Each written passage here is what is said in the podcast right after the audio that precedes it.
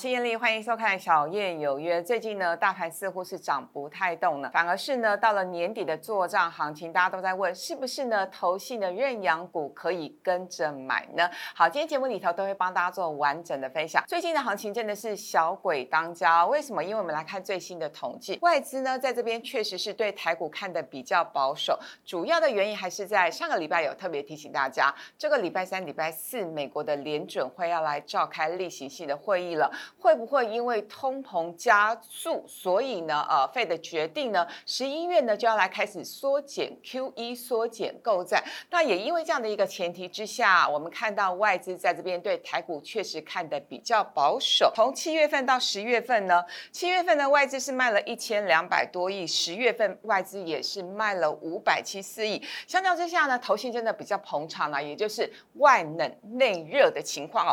投信呢连续这三个月。月呢都是积极买超的情况，所以呢，先给大家一个结论。事实上呢，外资今年前十个月总共卖超台股是高达五千六百二十六亿元，这大概是这几年来的一个新高的数字。不过呢，台股呢还是持续上涨了十五趴，所以确实接下来内资锁定的一些标股，如果呢我们在筹码上面有一些跟着去做追踪的话，我想呢获利的机会应该是不太低了。那大家特别关心的是呢，投信年底做账的方。向有哪些呢？我个人的看法是呢，至少有三大方向，我们可以来做一些观察。第一个方向当然是投信长期以来的认养的股票，包括像是什么族群呢？我觉得窄板是蛮明显的一个族群哦。窄板三雄，我在我们节目里头至少也推荐过很多次哦，包括像是新兴锦硕、南电这三家，最近股价都强强棍哦。那事实上呢，投信在这两年买窄板的股票买的非常的积极。其实呢，绩效前几名的台股基金呢，几乎都有重压这三档股票。好，那第二个方向呢，就是新新的趋势的类股，比如说像最近呢炒的比较火热的，就是第三代半导体。什么叫做第三代半导体呢？简单来说，它比较耐高温、耐高压，它的转换的效率也比较好。所以呢，像一些车用的电子、自驾车等等相关的车用的商机呢，材料的部分都要用到第三代的半导体。第三个部分呢，大概就是如果是股本比较小的中小型的电子股，股本在三十到五十亿。之间的话，股价比较容易被拉抬，也就是呢，投信比较可能会锁定的做账的标的。好，那我也帮大家统计出一份最新的一个统计。那投信呢，哪些股票呢是连续买买不停，而且呢，股价呢目前看起来未来还有再涨的空间跟机会呢？那事实上呢，就过去这几个交易日啊，投信呢买最多的是啊，第一名呢就是台办。那台办呢，投信是连续买超买了二三天，是第一名的状况哦，连续买超的张。数呢是一万一千多张，那股价呢过去这一周它的涨幅是三帕，其实涨得不多哈。那主要是因为呢它是一个车用二级体的这样的一个公司，需求是非常非常的强劲。那因为呢上礼拜涨得不多，所以呢昨天反而是涨停板的状况。那当然我个人对这家的评价是它的股性比较投机，所以呢我们在操作这档股票的时候呢，其实要比较灵活一点。投信买第二名的股票叫做金策，金策的股价比较贵，它是一档高价股，它做。的是测试界面的大厂，过去呢，投信呢买超的张数大概是四百多张。那在前十名里头呢，投信买的比较多的股票是星星哦。星星虽然呢是买了八天，不过呢它的张数是买了一万三千多张，是冠军，是第一名哈。星星在过去一周的涨幅呢也是非常非常的惊人，是高达了三十几趴。星星呢也是刚刚提到的是窄板的公司，那有关于未来股价的走势，待会会详细说明。再来是金红，大家会比较陌生啊，因为这家公司真的股本比较小，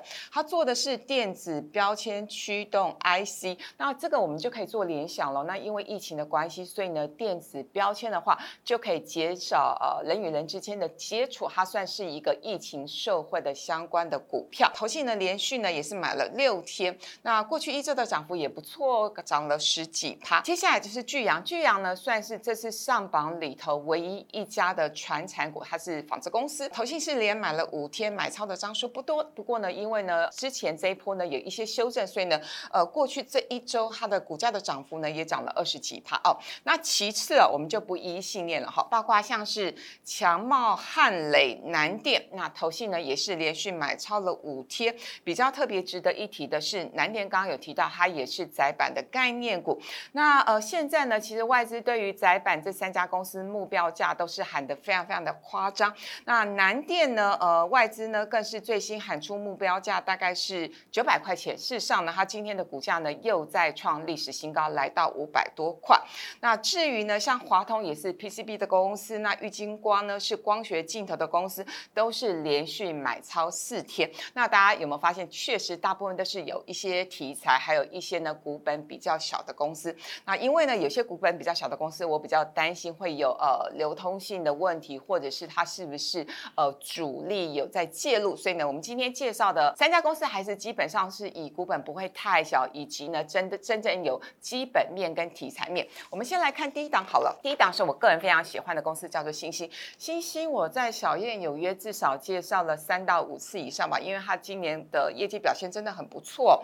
我们呃可以看一下，就是呢它目前的股价呢大概是一百九十块钱，大概在上上个礼拜哈左右哈，外资呢是一口气喊出星星最新的目标价是上看五百块钱。呃，其实我认为这家外资向来就是先喊先赢，呃，短期之内呢是不太容易来到五百块，因为就基本面来看，虽然呢它的题材很多，包括呢呃窄板是现在呢最供不应求的一个族群，像是呢手机或者是呃这个车用电子都要用到这一块，所以导致呢二零二三年之前 IC 窄板都供不应求，就连呢这三家公司呢都有调涨价格的能力，所以我想基本面没有太大的问题呢。那最主要这一次为什么外资会那么看好新兴？主要还是因为呢，它缴出来的成绩单真的是让人很惊艳哦。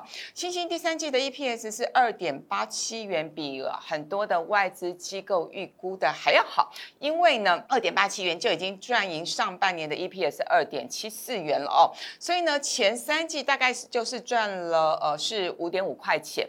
那事实上呢，今年年初我我看很多的呃研究报告都预估今年新兴的 EPS 大概是落在六块。那换句话说呢，你今年前三季的 EPS 已经达成目标了，所以极有可能今年新兴全年的 EPS 大概会落在八块五甚至九块之间。以目前的股价一百九十块来说，它的本益比大概也是二十倍出头啦。坦白说，那个 IC 窄板三雄来说呢，算是最便宜的一档股票。所以为什么呢？我们刚刚会提到新兴过去这一周涨幅高达三成的原因就在这边了。那事实上，南电跟景硕也不错，各有题材。因为呢，包括我刚刚提到的外资对于景硕明年 EPS 的预估，大概也认为说至少有机会成长五到六成。那新兴明年有机会成长个四五成。那对于南电看得更乐观，认为呢南电的 EPS 呢极有可能会成长个八成到一倍。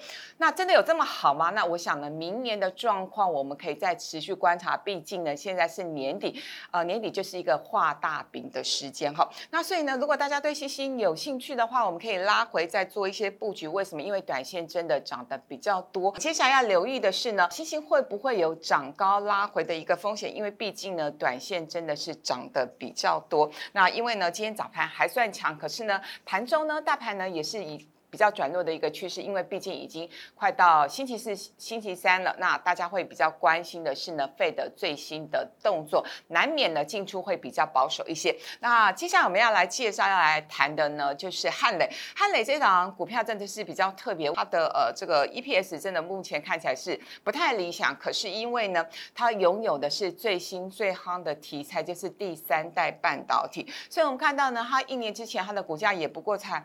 二十七、二十八，可是真的很不可思议哦。今年以来呢，在投信一路的吹捧之下，如果我没有记错的话，其实投信大概在今年八月、九月、十月，真的是一路买，好，几乎是天天买超的情况。所以今年以来呢，汉磊是大涨了，是高达二点七倍。目前呢，股价大概是一百六十几块哦。那主要呢，就是这家公司呢，它就是第三代半导体的题材。呃，它最新的题材是呢，它的四寸的。的碳化系已经小量的量产，简单来说，这是台湾目前呢少数有能力量产碳化系的厂商。那当然，公司也说了，希望未来几年在碳化系这个部分呢，它的营收占比可以再逐渐拉高。六寸的部分呢，也在积极的扩产当中。那所以，单单我们只看它的获利的话，坦白说，你买这档公司，买这档股票，还真的买不下手。为什么？因为它九月份的 EPS 也不过零点一三块钱，可是已经很好了。为什么？因因为它第二季才真正由亏转盈，第二季的 EPS 也不过零点一块。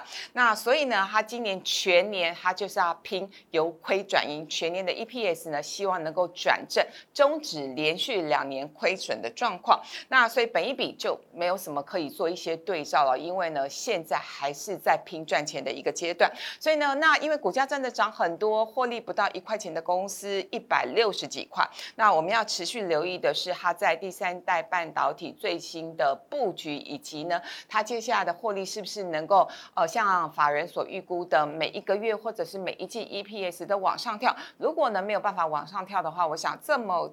涨高的股价呢，随时都有拉回的一个可能性。那也给大家另外一个小结论，就是如果你的心脏不够大颗的话，我想这张股票就不太适合大家哦。再来，我们要来介绍的是最近投信唯一买的传产股，就是刚刚提到的巨阳哦。那巨阳呢，其实六月中的时候呢，它的股价呢是在两百八十块钱，呃，先有了一波的修正回跌到两百块钱左右。那最近呢反弹到两百三十五块钱。那主要呢它的题材还是在于说，越南最近呢疫情有稍微获得一些控制，那啊也开始慢陆陆续续复工了，所以呢它的这个营收呢有陆陆续续回来的迹象，因为毕竟呢上半年受到疫情的影响，上半年的业绩是比较不如预期。可是呢一方面是因为复工了，那另外一方面呢，呃纺织公司呢其实现在大家去买衣服有没有觉得有一些机能性的衣服单价都很贵？像我自己蛮喜欢运动的，很多机能性的衣服呢单价都是两千甚至到。三四千起跳，